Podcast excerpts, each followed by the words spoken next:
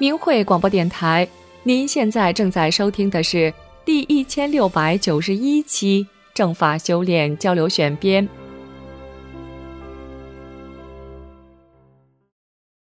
请听明慧交流文章，题目是《正念否定迫害，慈悲救度世人》，作者河北大法弟子莲花，文章发表于明慧网，二零二四年二月十八日。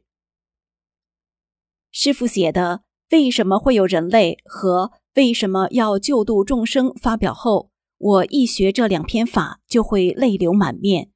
无边的法理充满了心田。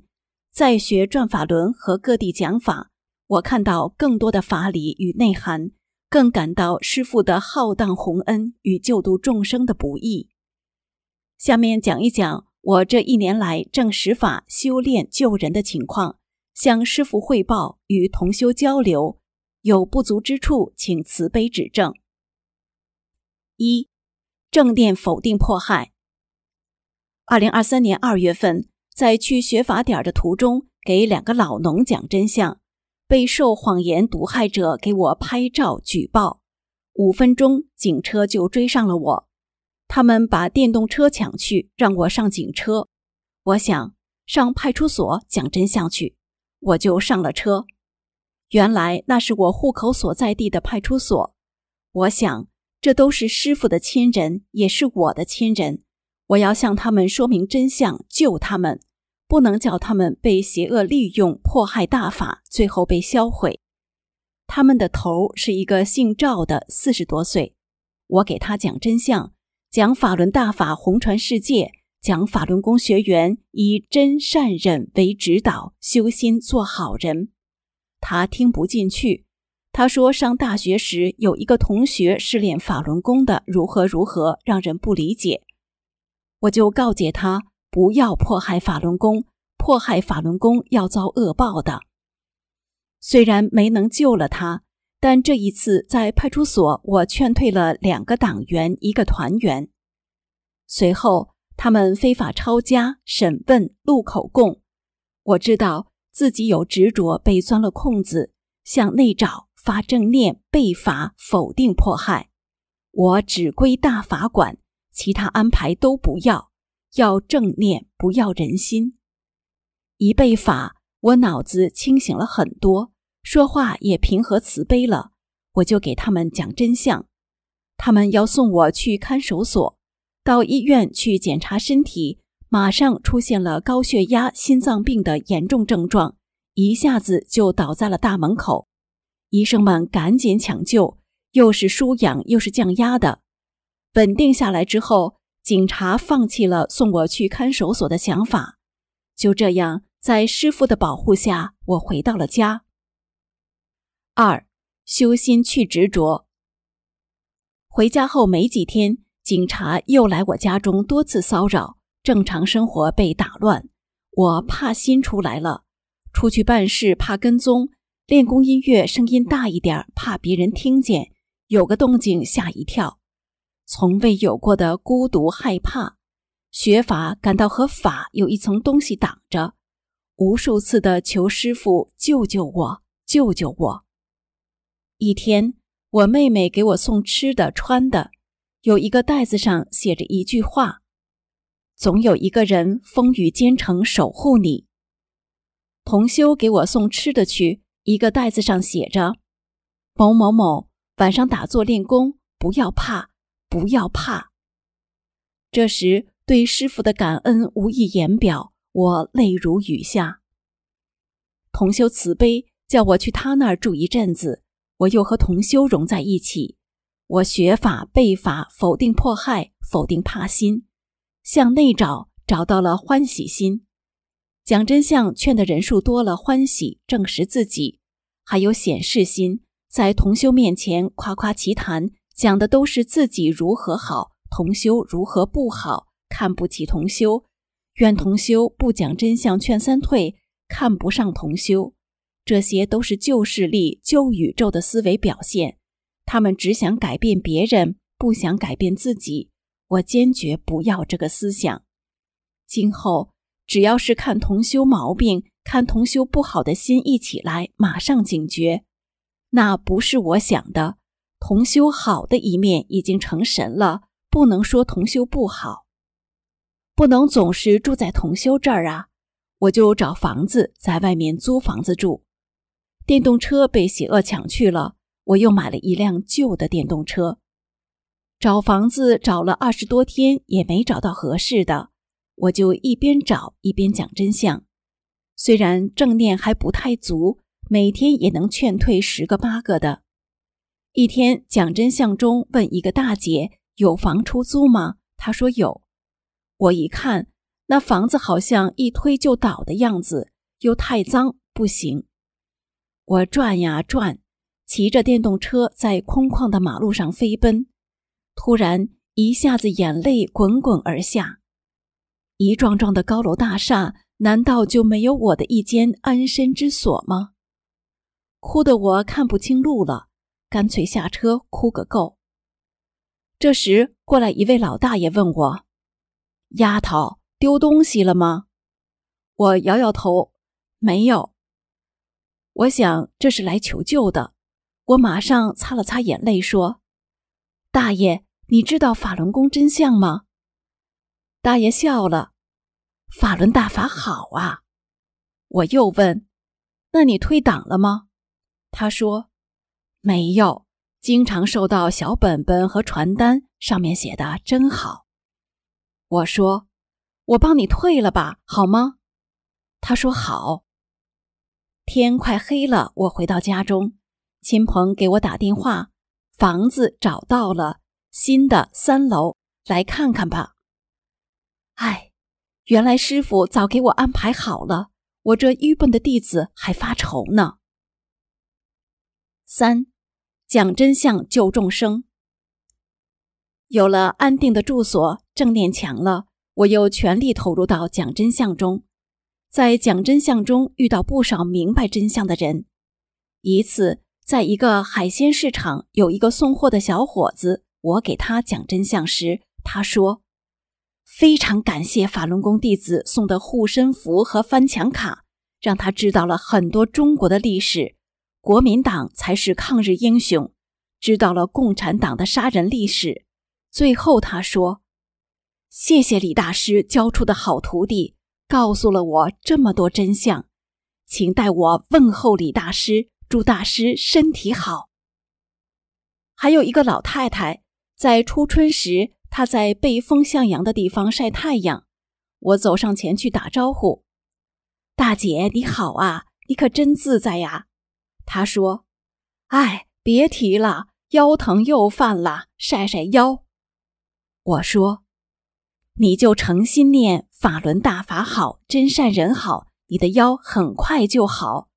送你一个护身符，保平安，瘟疫大难来时能保命。”他一听，马上从三轮车上下来，双手合十说：“哟，原来是法轮大法弟子驾到。”他接过护身符，高兴地说：“我看过法轮功的书，写的太好了。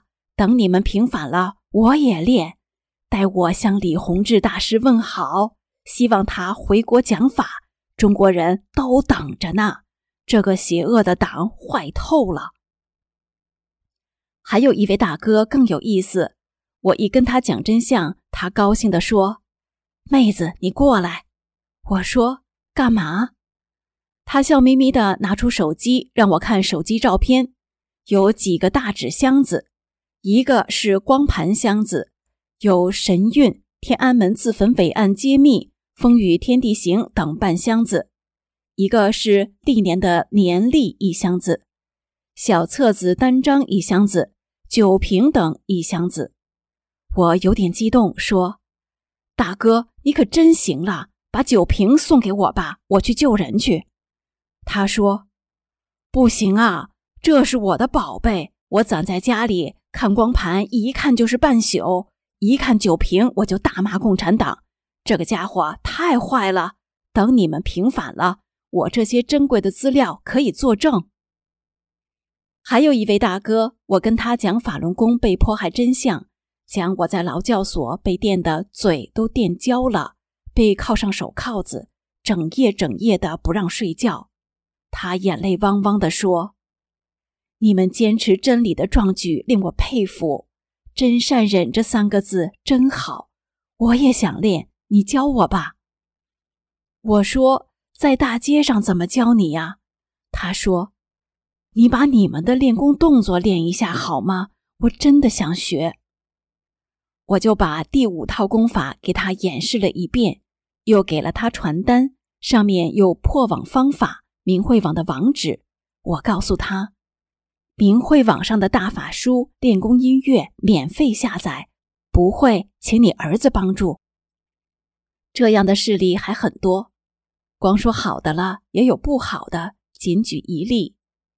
一天在超市门口有两个老头，我说：“大哥，卖东西呀，请你记住法轮大法好，成念得福报。”其中一个。愤怒的挥手向我的右臂打来，一连打了十几下还不罢手，还要打。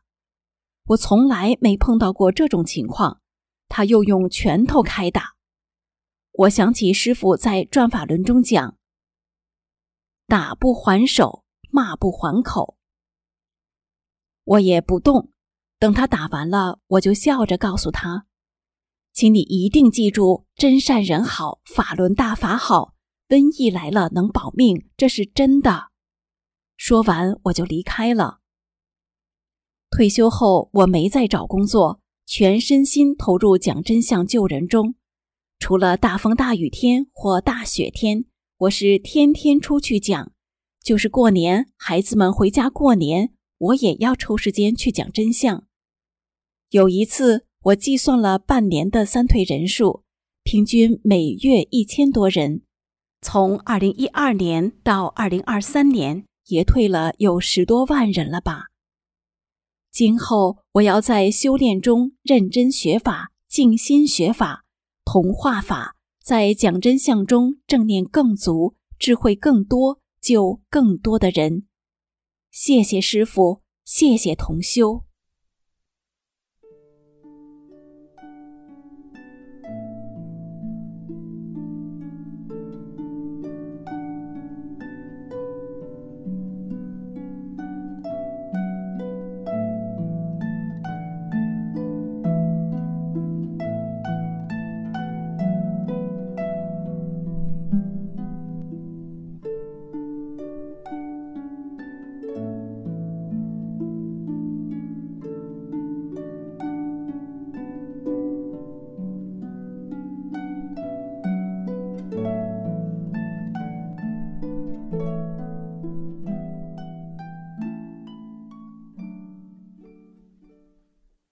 请听明慧交流文章，题目是《修去显示心的一点体会》，作者大陆大法弟子。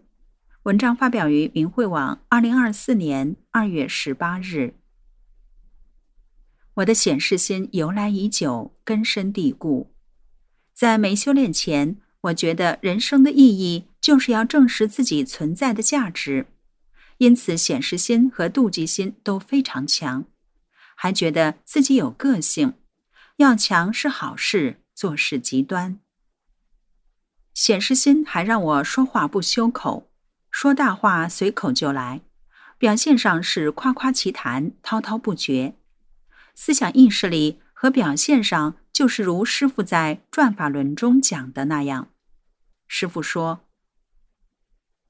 我们这么多学员都没有他明白。”别人没有他知道的多，他已经形成自然了，可能是不自觉的。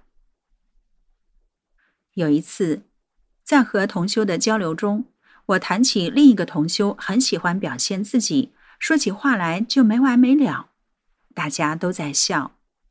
有位年轻同修一直看着我笑，我说了半天停下来的时候，他对我说：“你说话也是这样的。”我真是羞愧，不知道该说啥好了。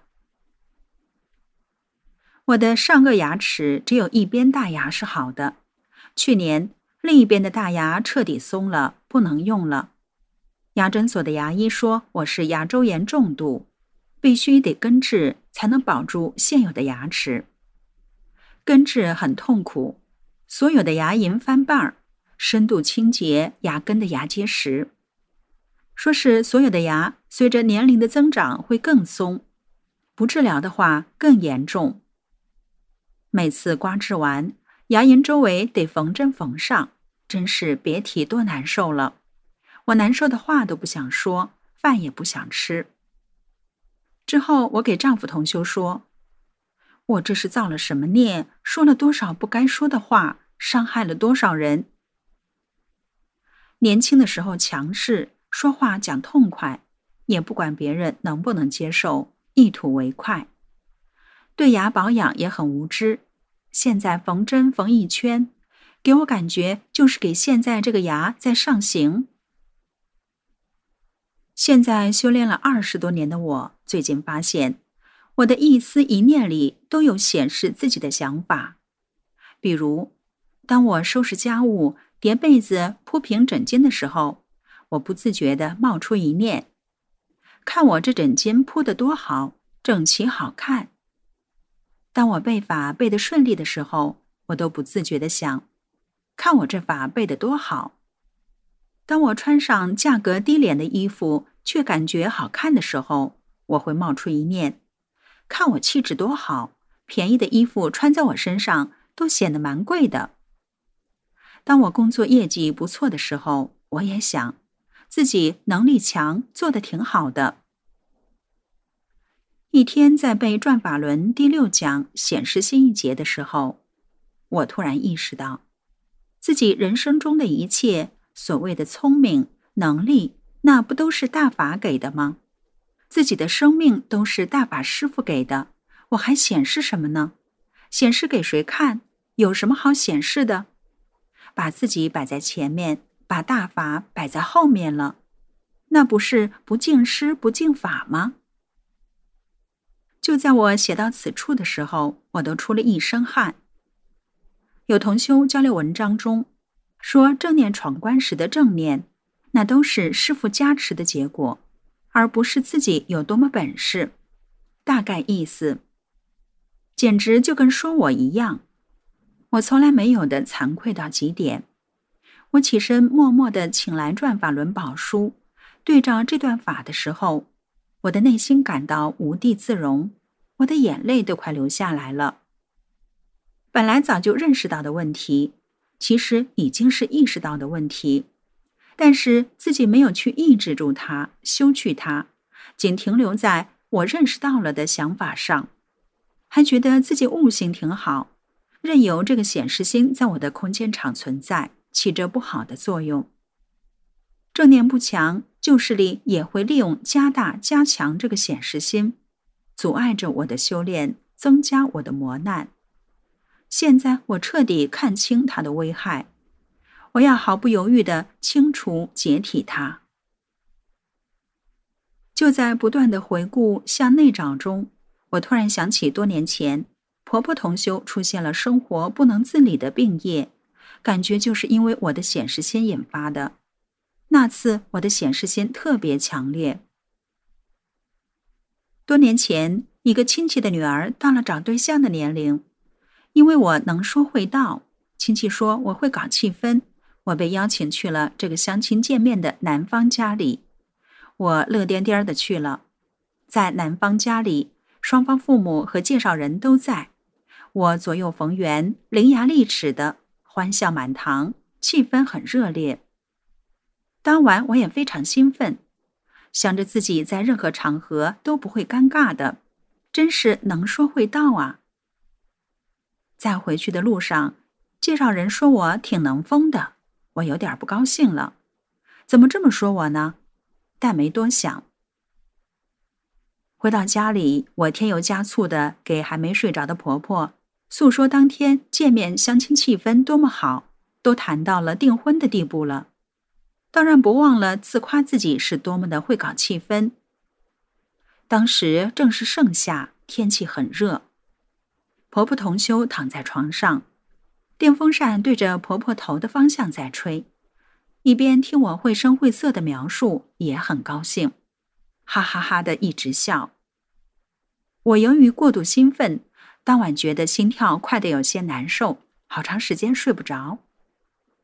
第二天早上练功的时候，练到第四套功法时，我无意中睁开眼睛，看见婆婆的头低着在往地上栽。该起身做练功动作的时候，她抬不起身来，往地上倒。我赶紧叫了她一声，和丈夫把她扶住，慢慢移到沙发上。婆婆一身汗，衣服都湿了，还呕吐，下午就送医院了。从医院回来后，婆婆就不能生活自理了。十几年来，这给我和丈夫同修，无论是生活还是修炼上，都带来了很大的磨难。婆婆在年轻时就有高血压，经常头晕。练法轮功之后，就再也不头晕了。去年，婆婆在严重的病业状态中离世。我经常回想婆婆倒下之前的过程。那么热的天，如果我没有那么强烈的显示心去搞气氛，不那么兴奋的去给婆婆炫耀这件事，也许婆婆不会在过度兴奋的情绪中栽倒。事后有亲戚说我不该那么晚了，那么热的天让婆婆那么兴奋。后来怕我内疚，平时还要照顾婆婆，就不再说我了。十几年后。这件事我想起来还是痛彻心扉，后悔莫及。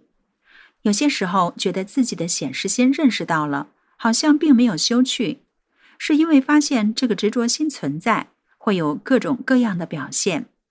注意了这个行为，又在其他方面有所表现。抑制自己不那么显示自己多么有能力了，低调了，随和了，但别人夸一下还是挺受用。潜意识里老是希望别人关注自己，有的表现得很隐晦，甚至潜藏连带着其他不好的心。比如别人夸我形象好、会穿搭、显得年轻，自己听的也挺高兴，我就经常逛天猫购物看服装，不买也看，看看怎么穿着搭配，看着好像是显示自己形象好看。其实还有色欲心在作祟，显示心还会带来欢喜心，不修口，说话不真，口善心魔，没有真善。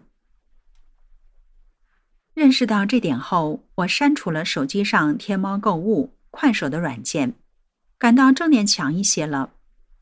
现在我每天发正念之前清理自己的五分钟里，我就在思想中清除显示心、欢喜心。不修口、执着自我和私心的观念，我还加强一念：真正的我是童话真善忍的，是慈悲善良的，是无怨无恨、以苦为乐的，是无私无我、先他后我的。实在执着心很强、无法排除的时候，我就被师傅在二零零三年元宵节讲法中讲的法。师傅说。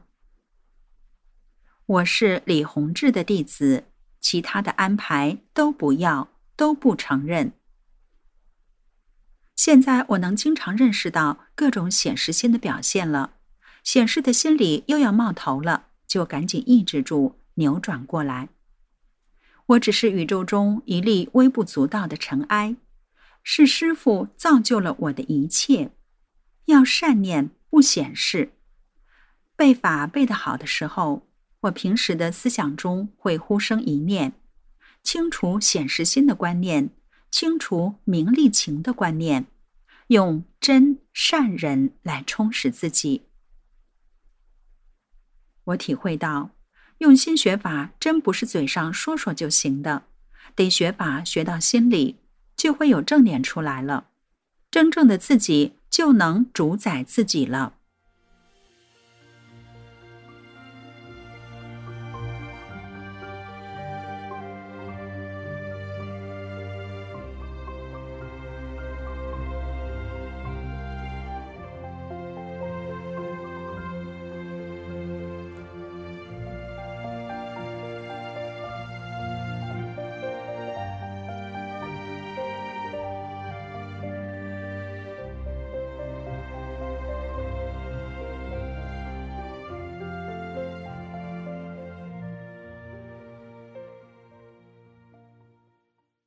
请听明慧交流文章：如何看待病业中同修的执着？作者：大陆大法弟子。文章发表于明慧网，二零二四年二月二十日。年前，我身边的一位大法弟子 A 状态很不好，脸色蜡黄，整个人站不起来，极度消瘦，不想吃东西，每天半夜阑尾处痛得死去活来。有时肉眼都能看出黑气照在脸上，简直危险到随时都会倒下。这种状态已经有一段时间了，一波一波的同修们都看望、关心、交流了自己的看法，即提醒 A 要修去什么，也有过起色，但过一段又不行了。最后 A 自己也没信心了，疼得挺不过去了，进了医院。医院确诊为癌晚期，面对化疗，A 已没有那个体力。我们心里也明白，一化疗 A 就完了，仅剩的那点好细胞也将无情的被杀死。好在同修知道医院的诊断后，毅然撕掉那个诊断，和来看望鼓励他的同修一起回家了。现在情况已越来越好。这里就把 A 同修出院后。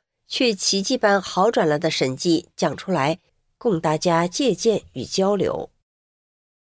A 同修和妻子都修炼大法，从现实表现看，从修炼人的角度看，他们夫妻都存在向外看对方的不是，长期互相指责的问题，之间的怨恨越积越多。A 的妻子强势，A 又好面子，认为家丑不可外扬。他总是忍气吞声，长期积怨，结果就出现了这样的假象。说是假象，可是靠 A 自己确实难以跨越了。天天晚上不能睡觉，只能坐在那里，快天亮的时候打个盹儿。每到半夜都形成了恐惧，无奈的等待着那惊心的疼的到来。这种状况也引来了其他同修对 A 的同情。大家都指责 A 的妻子，他的妻子看到 A 的状况，出于担心、害怕了，也确实在改变自己。但是 A 在痛苦中，把三十年、四十年的所谓被妻子压迫的委曲求全、怨恨都倒出来了，认为这一切都是妻子的强势造成的。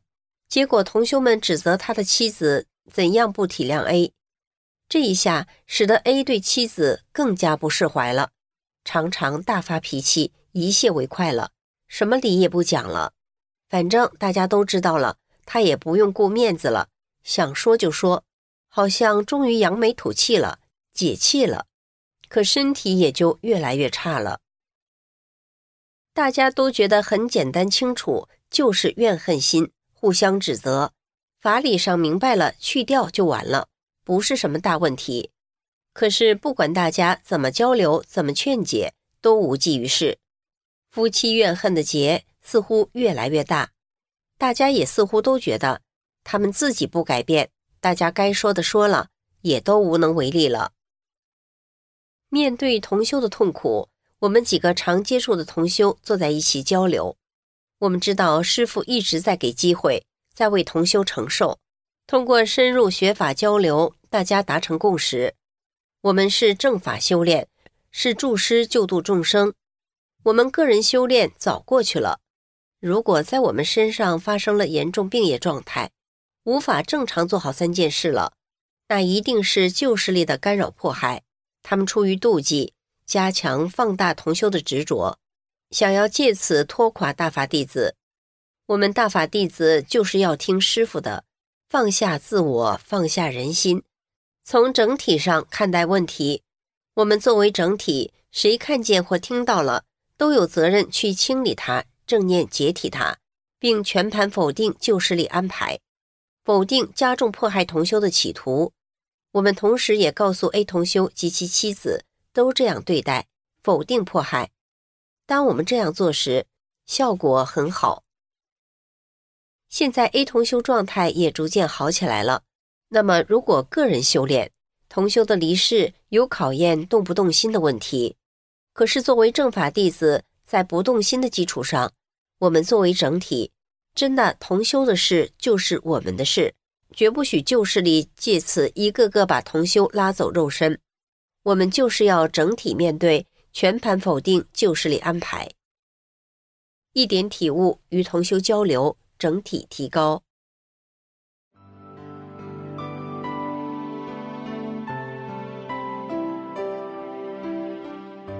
明慧广播电台政法修炼交流选编就播放到这里，谢谢您的收听。